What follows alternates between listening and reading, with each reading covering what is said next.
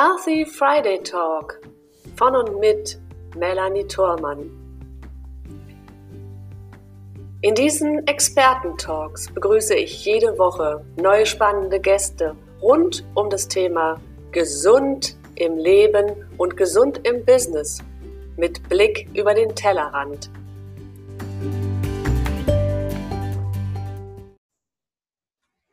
Herzlich willkommen zum Healthy Friday Talk. Hier wieder bei mir. Melanie Thormann ist für euch da. Heute wieder mit einem Special-Thema. Wir sind im Monat des Glücks. Unser Spezialthema heißt Glück ist kein Zufall. Und ich, in diesem Sinne begrüße ich heute wieder einen besonderen Gast, der sich auch dem Glück verschrieben hat oder die sich dem Glück verschrieben hat. Herzlich willkommen, Angelina Kluth. Hallo, liebe Angelina. Hallo Melanie, vielen Dank, dass ich da sein darf. Sehr, sehr gerne.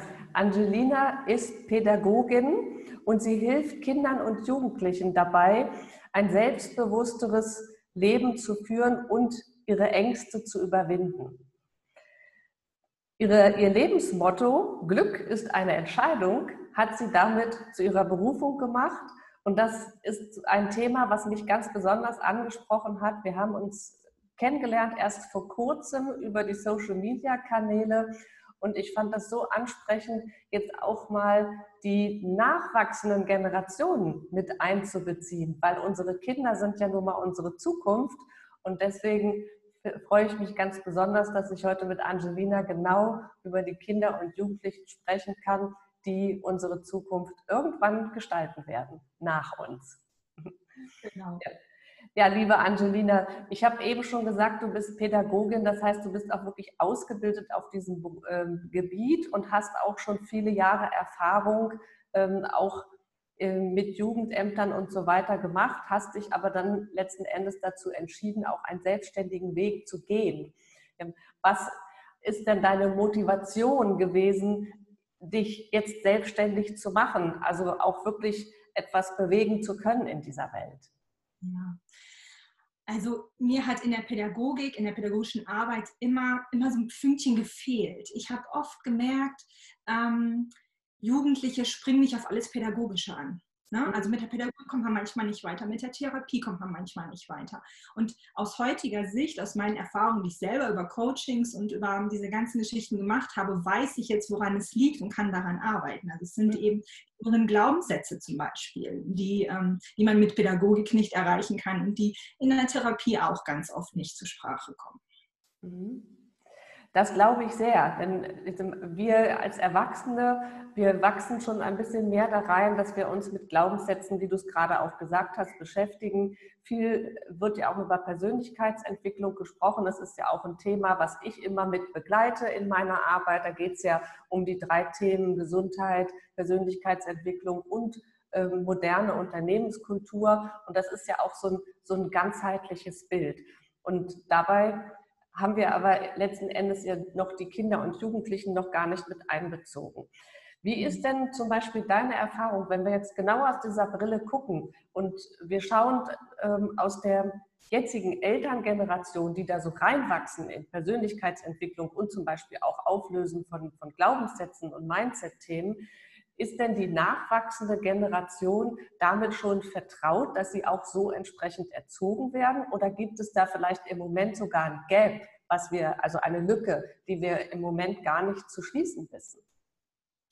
Also ich glaube, dass diejenigen, die sich wirklich damit beschäftigen, Persönlichkeitsentwicklung und an sich selber gearbeitet haben, dann erst Eltern werden. Das ist nicht so. Ne? Also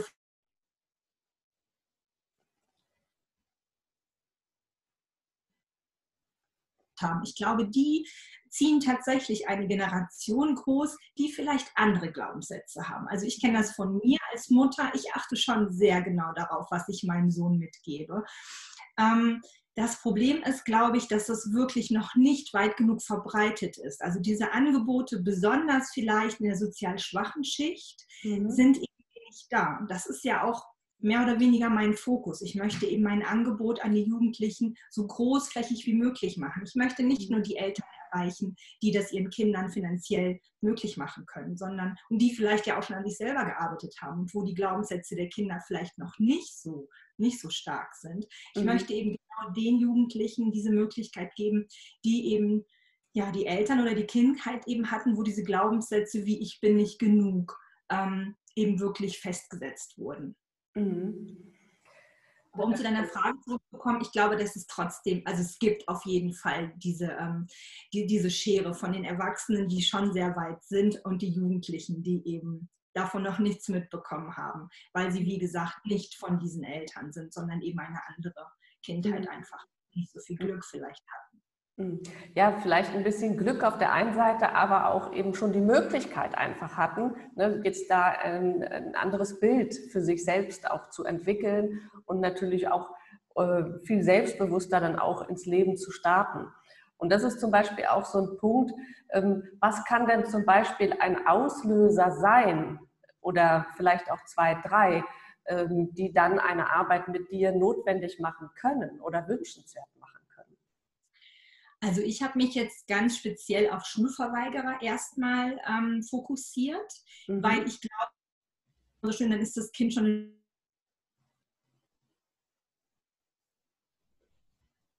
einfach groß genug sein. Bei uns Erwachsenen ist es auch so. Wir machen nicht einfach so ein Persönlichkeitsentwicklungscoaching. Äh, ähm, bei uns muss auch erstmal der, der Druck da sein, dass etwas nicht klappt, etwas nicht geht, wir im Leben nicht vorankommen. Dann gehen wir und suchen, wo finde ich jemanden, der mir, der mir helfen kann. Mhm. Und ich glaube, bei Jugendlichen, die so weit sind aufgrund von Mobbing, aufgrund von ich, ich, weiß nicht, manchmal ist es vielleicht auch Langeweile, manchmal sind es fehlende Ziele. Auf diesen ganzen Gründen beschließen sie irgendwann, okay, ich, ich gehe nicht mehr zur Schule, ich habe da keine Lust mehr drauf. Entweder ich kann es nicht, weil meine Ängste so stark sind, eben wieder Mobbing zu erleiden, wieder in eine blöde Situation zu kommen. Oder eben, ähm, ja, wie gesagt, die ganzen anderen Probleme einfach da sind, die einfach entscheiden, nee, ich mache das nicht mehr, ich möchte es nicht mehr, ich will das nicht mehr oder ich kann es nicht mehr. Wenn die dann zu mir kommen, dann haben die einen gewissen Druck, sage ich jetzt mal. Da haben die einfach dann, dann, wollen die was ändern. Das ist auch eine ganz wichtige, eine richtige Basis, mit der ich dann auch arbeiten kann. Mhm. Das glaube ich sehr, denn äh, wie du es eben schon so schön gesagt hast, auch im Erwachsenenleben ist es ja oftmals so, dass wir erst nach Veränderung suchen, wenn wir dann schon ein gewisses, äh, ein gewisses Leid, einen gewissen Druck oder auch nur ein Unwohlsein verspüren, dass wir mit der Situation, die wir jetzt haben, nicht so ganz zufrieden sind. Und je größer der Druck, der Leidensdruck, desto größer ist natürlich dann auch der, oder desto schneller ist der Sprung dahin, dass ich es auch gerne verändern möchte. Ja, und das ist mhm. bei, offensichtlich, wie du sagst, bei Kindern und Jugendlichen auch nicht anders. Ähm, ähm, nun ist es ja so, dass wir äh, oder dass die Kinder nicht von alleine entscheiden können, jetzt mit dir arbeiten zu können oder auch die Jugendlichen. Also ich sag mal, bis 18, selbst wenn sie jetzt zwischen 14 und 18 zum Beispiel wären, ähm, können sie ja nicht eigenständig auf dich zugehen. Wie kann ich dann zum Beispiel als Elternteil erkennen, dass mein Kind mit der Unterstützung, die ich ihm als Elternteil biete und es sicherlich auch gut meine, dass ich damit an meine Grenze komme und vielleicht externe Hilfe bräuchte? Ja, also natürlich das Hauptmerkmal ist, es geht nicht mehr zur Schule, ähm, aber dann ist es ja fast schon zu spät. Also die ersten Anzeichen sind oft ein Rückzug ähm, oder eine Verschlechterung der, der Noten. Ähm, das passiert ganz oft bei Kindern, die Mobbing-Erfahrungen machen in der Schule. Da leiden ganz, ganz schnell die Noten drunter. Das kann das Elternteil sofort erkennen. Ähm, ansonsten auch vielleicht so Verhaltensweisen, aggressive Verhaltensweisen zum Beispiel. Wenn dann öfter mal der Lehrer anruft und sagt, ähm, bitte zum Gespräch, ähm, erzählt dann, dass das Kind eben andere Verhaltensweisen an den Tag legt, als es das vorher getan hat. Dann kann ich als Elternteil hellhörig werden und dann kommt es eben darauf an, wie gut ist mein Draht zum, der Draht zu meinem Kind. Mhm. Ähm, und vielleicht auch, wie, wie, wie tief ist das Problem schon? Also hat das erst einmal Mobbing-Erfahrung ähm, gemacht oder wird es vielleicht schon ein halbes Jahr lang gemobbt und ich habe es einfach nicht gemerkt, weil Kinder können das, glaube ich, auch recht gut überspielen oder Jugendliche auch. Man denkt ja auch, Mensch, das die Pubertät, ne, da geht man da vielleicht auch nicht so drauf ein, wenn die sich ziehen. Mhm. Das ist aber immer im Gespräch bleiben mit dem Kind. Und wenn dann aber nichts zurückkommt von dem Kind oder man merkt, okay, das macht jetzt zu, dann ist es schon sinnvoll, dann zu gucken, sich an jemanden zu wenden, äh, der einen von außen Hilfe erbringen kann. Okay, hier wäre vielleicht noch mal spannend, auch eine Hilfestellung zu geben, was bezeichnet man denn eigentlich alles als Mobbing? Ich meine, das ist ja ein dehnbarer Begriff in der heutigen Zeit. Ja? Ähm, was gehört zum Beispiel alles dazu, was vielleicht der eine oder andere, oder besser gesagt, der eine oder andere empfindet es gar nicht als Mobbing und den anderen belastet es schon. Also was kann Mobbing sein? Welche Möglichkeiten? Und dann die zweite Frage vielleicht gleich im Anschluss, wie, ähm, unter welchen Voraussetzungen ähm, ist es denn für jemanden, der es mehr annimmt, also der mehr darunter leidet, dann auch ähm, ja, schwerer zu, zu fassen und zu, zu bearbeiten. Hm. Also zu, zur ersten Frage, ähm, was ist, das ist definitiv ein dehnbarer Begriff und ähm, nicht jeder ähm, empfindet Mobbing als Mobbing. Da sind die inneren Glaubenssätze ganz wichtig. Ähm, ich drücke es jetzt einmal ganz vorsichtig aus. Ähm, ich glaube, dass jedes Mobbingopfer auch einen eigenen kleinen Anteil hat. Also jeder kann, kann Mobbingopfer werden, das ist gar keine Frage, das ist purer Zufall. Aber es ist eben genau das, wie gehe ich damit um. Mhm. Ähm, also ziehe ich mir den Schuh an. Also wenn die die beste Freundin, mit der ich mich plötzlich gestritten habe, mit dem anderen Mädchen lästert, ziehe ich mir das dann an, gehe ich dran vorbei und denke, oh, hat die jetzt über mich gelästert? Oder gehe ich dran vorbei und denke, ach Mensch, das ist ja echt blöd, dass wir uns jetzt gestritten haben. Ne? Also das ist einfach eine innere Einstellung. Ähm, aber Mobbing ist natürlich immer, ist, oder meistens ist es so, dass es eine Gruppe ist, die eben einen Einzelnen ausschließt oder eben dann triezt mit, mit Beschimpfungen, mit Beleidigungen. Mhm. Manchmal kann es tatsächlich auch sein, dass der Lehrer, die Lehrerin ähm, der Mobber, die Mobberin ist. Das ist natürlich nochmal ein ganz extremer Fall. Das ist ja so ähnlich wie, wie Bossing auch in, in, im Erwachsenenalter, wenn der Boss dann eben, eben mobbt. Also wie du schon sagst, das ist schon ein sehr, sehr dehnbarer Begriff. Aber ich glaube, in der heutigen Zeit ist es viel mit einer Gruppe und eben Beschimpfungen und Beleidigungen dauerhaft, ne? also immer wiederkehrend. Das ist auch ein Zeichen von Mobbing, dass es nicht nur einmal ist, weil ich mich jetzt gerade mit der Freundin gefetzt habe, sondern dass es wirklich so was Kontinuierliches ist. Mhm. Das geht auch eben das, was an die Substanz geht. Und wenn dann keine positiven Erfahrungen mehr mit dieser Person oder mit dieser Klasse verbunden werden, dann hat man auch irgendwann keine Lust mehr hinzugehen. Mhm. Ja, das verstehe ich schon. Jetzt hast du zum, schon so einen kleinen Teil eigentlich auch die zweite Frage schon mit beantwortet, aber ich würde es trotzdem ganz gerne nochmal aufgreifen. Also ähm, was gehört dann alles dazu? Also welche Konstitution meiner selbst äh, ist notwendig, in Anführungsstrichen, damit dieses Mobbing bei mir überhaupt greift? Ja, also wann nehme ich das für mich an und wann ist es vielleicht nur halb so schlimm? Ja, also ich glaube tatsächlich, es ist eine, eine innere Einstellung oder also ich nenne es innere Glaubenssätze. Es ist eben das, was ich von mir denke. Das ist zum einen das, was ich auch ausstrahle. Mhm. Das heißt, mit, zum Beispiel mit, mit gesenkten Schultern und gesenktem Kopf durch die Gegend laufe, dann bin ich einfach eine Angriffsfläche, weil jeder sehen kann, okay, mit der oder, oder mit dem kann ich es machen. Mhm. Also das ist schon mal, schon mal etwas. Ähm, und es sind oft Glaubenssätze, die wir auch von zu Hause tatsächlich auch mitbekommen. Einigen Eltern ist es gar nicht bewusst, aber ähm, Kinder lernen am Anfang recht schnell, ähm, das wahrzunehmen, was die Eltern über mich denken und über mich sagen und das nehmen sie als Realität wahr. Mhm. Und wenn zum Beispiel die Eltern in, irgend, in irgendeinem Kontext mir ähm, zu, ja, zu, zu, mich das haben zu, zu fühlen lassen, ähm, dass ich nicht genug bin oder dass ich nicht okay bin. Und wenn dann jemand sagt, du bist nicht, glaube ich das, weil ich das ja in mir drin schon weiß oder in mir drin ist, glaube zu wissen. Mhm. Und wenn der dann bestätigt, dann denke ich, ja, klar.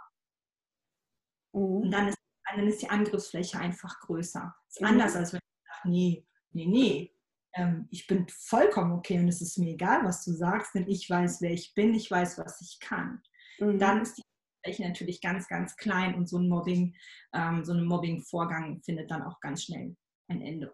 Mhm. Also da ist dann tatsächlich das Thema Selbstbewusstsein. Ja? Also aus diesen Glaubenssätzen herauszutreten, sie zu lernen, sie umzuprogrammieren und für sich selbst zu erkennen, man ist gut so, wie man ist, egal wer es jetzt gerade ist. Und dann letzten Endes diese Person, diesen Jugendlichen, aber auch äh, eigentlich dann auch Erwachsenen, wenn wir jetzt mal an unsere Generation denken, von diesen Glaubenssätzen zu befreien und das Gehirn zu überschreiben, ja, wie so eine Festplatte neu zu überschreiben, damit es dann ähm, für die Zukunft eben keine Angriffsfläche mehr bietet. Richtig? Ja, genau, genau, genau darum geht es. Also ich habe auch ähm, äh, Arbeit mit dem inneren Kind mit mhm. in, meinem, in meinem Konzept. Ähm, ich habe eine traumatherapeutische Zusatzausbildung und kann das also in dem ähm, in dem Maße eben auch einfach durchführen. Und da finde ich das wichtig. Also selbst ein 15-Jähriger ähm, hat schon ein, ich weiß nicht, ob, ob dir der Begriff Sonnenkind, Schattenkind oder auch den Zuschauern der Begriff Sonnenkind, Schattenkind bekannt ist. Ähm, auch ein 15-Jähriger hat schon ein Schattenkind. Er hat schon, hat schon ein, ein Kind in sich, was eben genau die, diese Glaubenssätze hat. Und wenn ich an dieses Kind mit einem 15-Jährigen rantrete, ist es natürlich viel einfacher, als wenn ich 30 bin, dann da dran zu treten. Mhm. Ja, und das, also das finde ich halt das Spannende, in diese Arbeit reinzugehen und zu gucken, okay, ähm, wie kriege ich denn und, und kann es vielleicht schon viel eher trösten. Wenn, wenn ich es mit 30 oder mit 35 oder mit 40 erst mache, hat dieses Kind schon viel mehr negative Erfahrungen erlitten. Und mhm. vielleicht ist es mit 15 einfacher. Mhm. Ja, das ist, äh, das glaube ich auch und ich äh, glaube auch, dass das ein guter Ansatzpunkt ist, tatsächlich eine gesündere, so haben wir es, und glücklichere ähm, Nachwuchsgeneration auch heranzuziehen, ja, beziehungsweise heranwachsen zu lassen. Und ich würde es aber trotzdem gern, selbst wenn mir jetzt die, die Begriffe Sonnen- und Schattenkind etwas sagen, aber wir haben ja auch Zuschauer, die wir an der Stelle noch mal kurz begrüßen wollen, wo auch immer ihr uns zuhört und zuschaut. Vielen Dank, dass ihr da seid, bei YouTube, bei Facebook, wo auch immer ihr uns findet oder auch im Healthy Friday Talk to Go, wie ich es immer so schön sage, als Podcast, wo ihr uns nur hört. Also wenn dort jetzt dieses, dieses Thema aufgekommen ist, ähm, was sind denn Sonnen- und Schattenkinder bei unseren Zuhörern, Zuschauern? Vielleicht kannst du ganz kurz darauf eingehen, was das eigentlich bedeutet. Ja, im Grunde genommen sind das Erfahrungen, die ich in der Kindheit mache und die mich dann äh, im Grunde genommen im Nachhinein prägen. Also wie ich gerade schon gesagt habe, dieses, dieses Mobbing-Beispiel, wenn ich, wenn ich in der früheren Kindheit erfahren habe, ich bin nicht genug, weil zum Beispiel meine Mutter das nicht gewürdigt hat. Das Bild, was ich mit fünf gemalt habe, habe ich gemerkt, oh okay, das ist für meine Mutter nicht genug, das heißt, ich bin nicht genug. Daraus habe ich geschlussfolgert, mit mir stimmt was nicht, es ist, es ist nicht in Ordnung so, wie ich bin. Und diese Erfahrung, die nehmen wir immer wieder mit. Und alles, was uns darin bestätigt, ähm, ja, bestätigt quasi auch dieses, dieses Schattenkind und macht das quasi größer oder, oder stärker. Ne? Wir, wir gleiten dann so da direkt rein, wenn wir eine Erfahrung machen, wie zum Beispiel, da stehen meine Freundin und eine andere, dann ruft das kleine Schatten genug mit dir stimmt fast nicht, oh Gott, die reden über mich. Mhm. Wenn ich aber ein Sonnenkind habe, wie, also zum Beispiel meine Mutter hat das gut gefördert und mir immer gesagt, ich bin in Ordnung und ich bin liebenswert, dann komme ich auf diesen Gedanken gar nicht, dass die Schlechtes über mich reden, weil ich ja über mich denke, weil dieses Sonnenkind in mir weiß, ich bin gut so, wie ich bin. Ich bin liebenswert und die können gar nichts gegen mich haben, weil ich bin super. Mhm. Okay. glaube ich, Schattenkind. Das war ein Schattenkind. Und vielleicht haben wir auch alle jeweils von beiden ein bisschen was in uns. Ne? So die Frage, ähm, oder besser gesagt, es ist dann die Herausforderung, mehr Sonne als Schatten in uns zu tragen, damit wir damit besser umgehen können. Ja. Ähm, was denkst du, was zum Beispiel darüber hinaus, weil wir haben ja hier auch den ganzheitlichen Gesichtspunkt und du hast auch gesagt zu mir im Vorgespräch, dass du ganzheitlich arbeitest. Was glaubst du, wenn ich jetzt zum Beispiel nicht sofort erkenne, dass mein Kind nicht zur Schule geht, weil es geht vielleicht morgens aus dem Haus und wieder zurück die Noten, okay, sind vielleicht schlechter geworden, aber ich schiebe es vielleicht darauf, dass es sowieso eine Klassenstufe höher ist, dass es vielleicht die Schule gewechselt hat und dass dann ja alles ein bisschen schwieriger wird.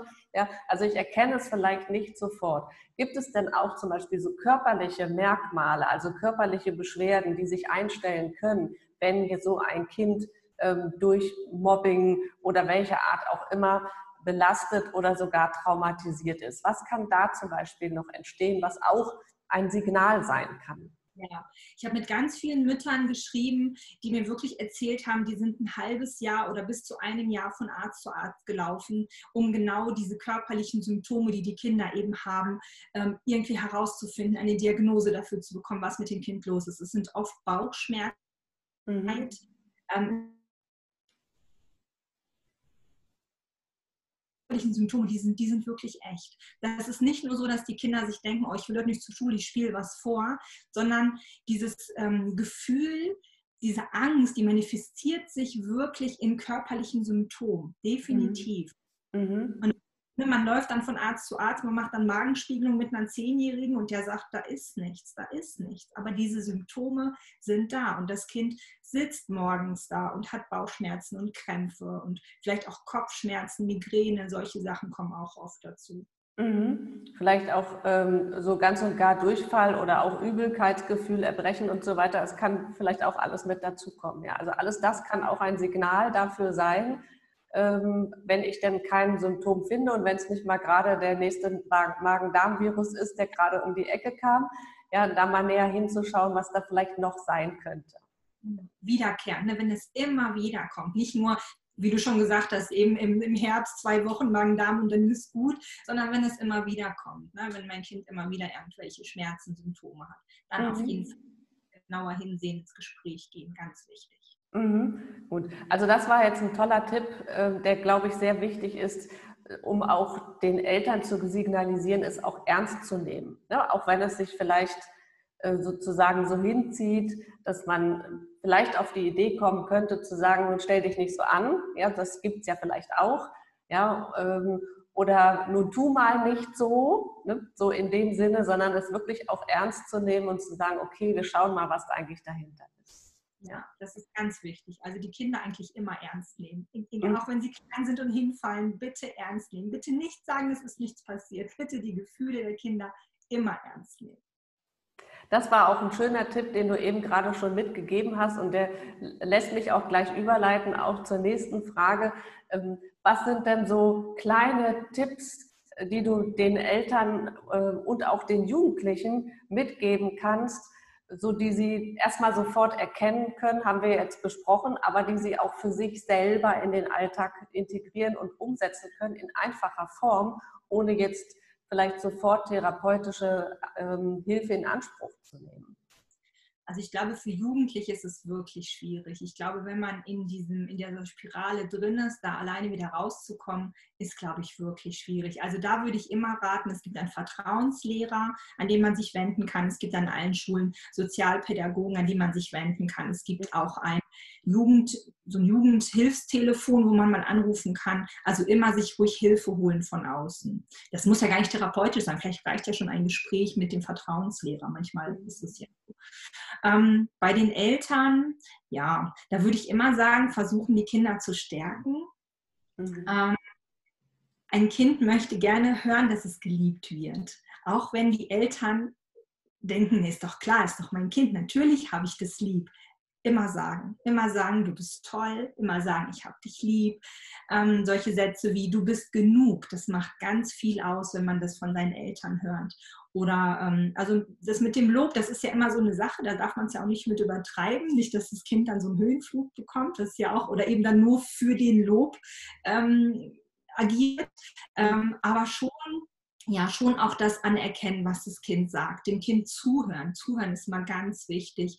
Wie du gerade schon gesagt hast, ähm, das Wahrnehmen, das Ernstnehmen. Wenn ein Kind ähm, zu mir kommt, auf jeden Fall sich die Zeit nehmen, den Kochlöffel hinlegen oder den Laptop ausmachen, das Handy ausmachen, sich Zeit nehmen für das Kind. Mhm. Zuhören. Ja. Ja, und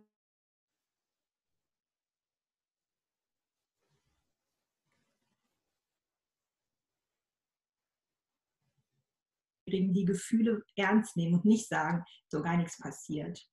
Da hatte ich mhm. mich noch nicht. Also deswegen ist es ganz aktuell in meinem Kopf, weil ich dann neulich eine Mutter dazu beraten habe. Mhm. Ja, ich glaube, das ist auch so ein Generationsding. Wenn wir mal sehen, wie wir erzogen wurden, dann war das eben so. Ne? Dann, ich kenne auch den Spruch, ähm, wenn man hingefallen ist, guckt, da fliegt's.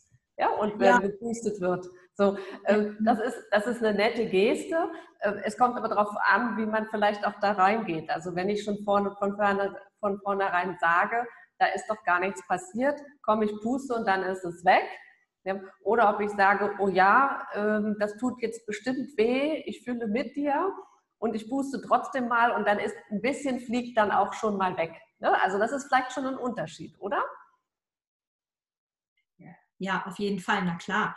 Ähm, ein, ein, Kind hat, hat ja ein Gefühl. Also wenn es hingefallen ist, hat es ein Gefühl. Es muss noch nicht immer Schmerz sein. Es kann auch vielleicht ähm, so ein Unwohlsein sein. Vielleicht ist es mir auch peinlich. Vielleicht bin ich auf den Baum geklettert und wollte Mama oder Papa zeigen, wie cool ich das kann. Und dann falle ich runter. Das ist doof. Und vielleicht hat es nicht getan, aber es ist einfach peinlich, weil ich wollte halt groß sein und jetzt liege ich da auf der Erde. Und wenn dann die Mutter kommt und sagt, ach komm, stell dich mal nicht so an, dann werden die Gefühle so, so, so nichtig gemacht. Und das Kind, das ist ja komisch, ich habe jetzt was gefühlt, aber Mama sagt, das Gefühl ist nicht richtig. Und schon fange ich an, mein Gefühl nicht mehr zu trauen. Mhm. Und das geht wirklich im Kleinstalter los. Sobald Kinder das Wort verstehen können, ähm, merken die das. Wenn ich was fühle, dann gleichen die das mit dem, mit dem Gefühl der Mutter quasi ab oder des Vaters. Und wenn das nicht identisch ist, ist ja komisch mit mir. Mhm. Stundenlang besprochen und gekühlt und weiß ich nicht was werden. Also manchmal ist es ja auch so, dann kommt ein Pflaster drauf, das hat einen schönen Smiley und dann ist auch wieder gut. Das tut ja meistens gar nicht so lange weh. Aber wichtig ist, wie gesagt, das Kind wahrnehmen. Und wenn man das dann wegpustet, es gibt auch so ganz schöne Kinderlieder mit Wegpusten und Wegtanzen und so. Das kann man dann schon machen. Okay, ja, das waren wunderschöne Tipps, mal so einfach so im Kleinen. Ja, ich glaube und ich bin ganz, ganz sicher und zuversichtlich, dass ganz viele Eltern das auch richtig machen, auch wenn wir dabei sagen dürfen, niemand ist perfekt, auch Eltern sind nicht perfekt und Fehler machen gehört eben auch dazu. Es ist nur die Frage, wie ich im Nachgang dann letzten Endes auch damit umgehe. Ne? Genau, ganz genau. Ich, also ich finde auch, sich als Eltern zu entschuldigen, ist auch kein, ist auch kein Verbrechen, ist auch kein Fehler, ist auch Ne, wenn ich was falsch gemacht habe, kann ich auch sagen, das war jetzt gerade echt doof. Habe ich nicht richtig gemacht. Auch das ist wichtig für ein Kind. Mhm. Ja, das glaube ich sehr. Also ich finde es sehr, sehr bereichernd, mit dir zu sprechen, liebe Angelina, denn ich glaube, dass es ein wichtiges Thema ist, was noch viel zu kurz gekommen ist.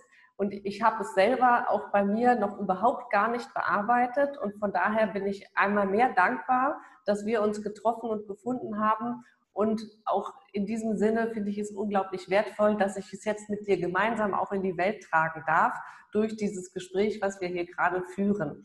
Und ich hoffe sehr, dass unsere Gäste, die zuhören, zuschauen, auch den einen oder anderen Tipp für sich mitnehmen konnten oder vielleicht auch einen, einen äh, Gedanken, so, oh, da dürfte ich jetzt mal drauf achten oder das ist mir vielleicht auch schon aufgefallen, aber ich habe es irgendwie gar nicht so richtig interpretiert oder ich habe es nicht für ernst genommen oder nicht, nicht für, für voll genommen, dass das jetzt dem einen oder anderen auch vielleicht ein Stück weit ein Auge geöffnet hat, was, was vielleicht sein kann, ne? was, woran ich ansetzen kann und dass ich auch die Chance habe, und ich glaube, das ist ganz wichtig, die Chance habe, auch es zu verändern, sei es in mir selbst oder aber mit so einer zauberhaften Hilfe, wie du bist.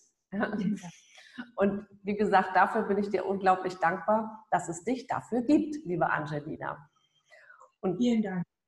Hast du zu deinem Abschluss äh, noch einen Wunsch, was du den Zuhörern, Zuschauern mit auf den Weg geben möchtest, das ich jetzt aber vielleicht nicht gefragt habe, was dir ganz wichtig ist?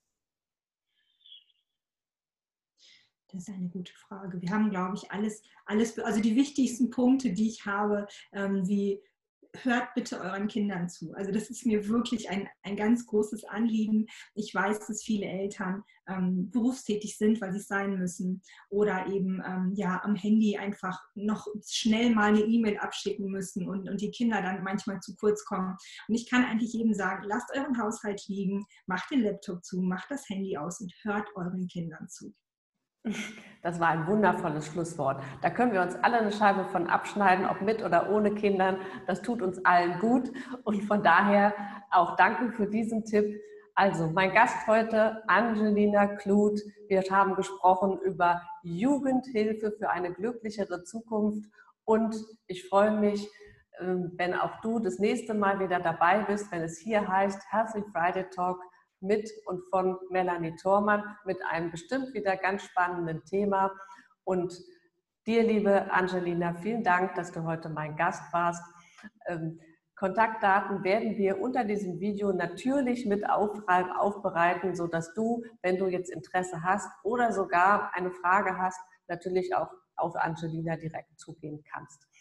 Also, Vielen herzlichen Dank fürs Zuhören, Zuschauen und für dein Sein, liebe Angelina. Und ich sage Tschüss, bis zum nächsten Healthy Friday Talk. Deine Melanie Thormann. Tschüss.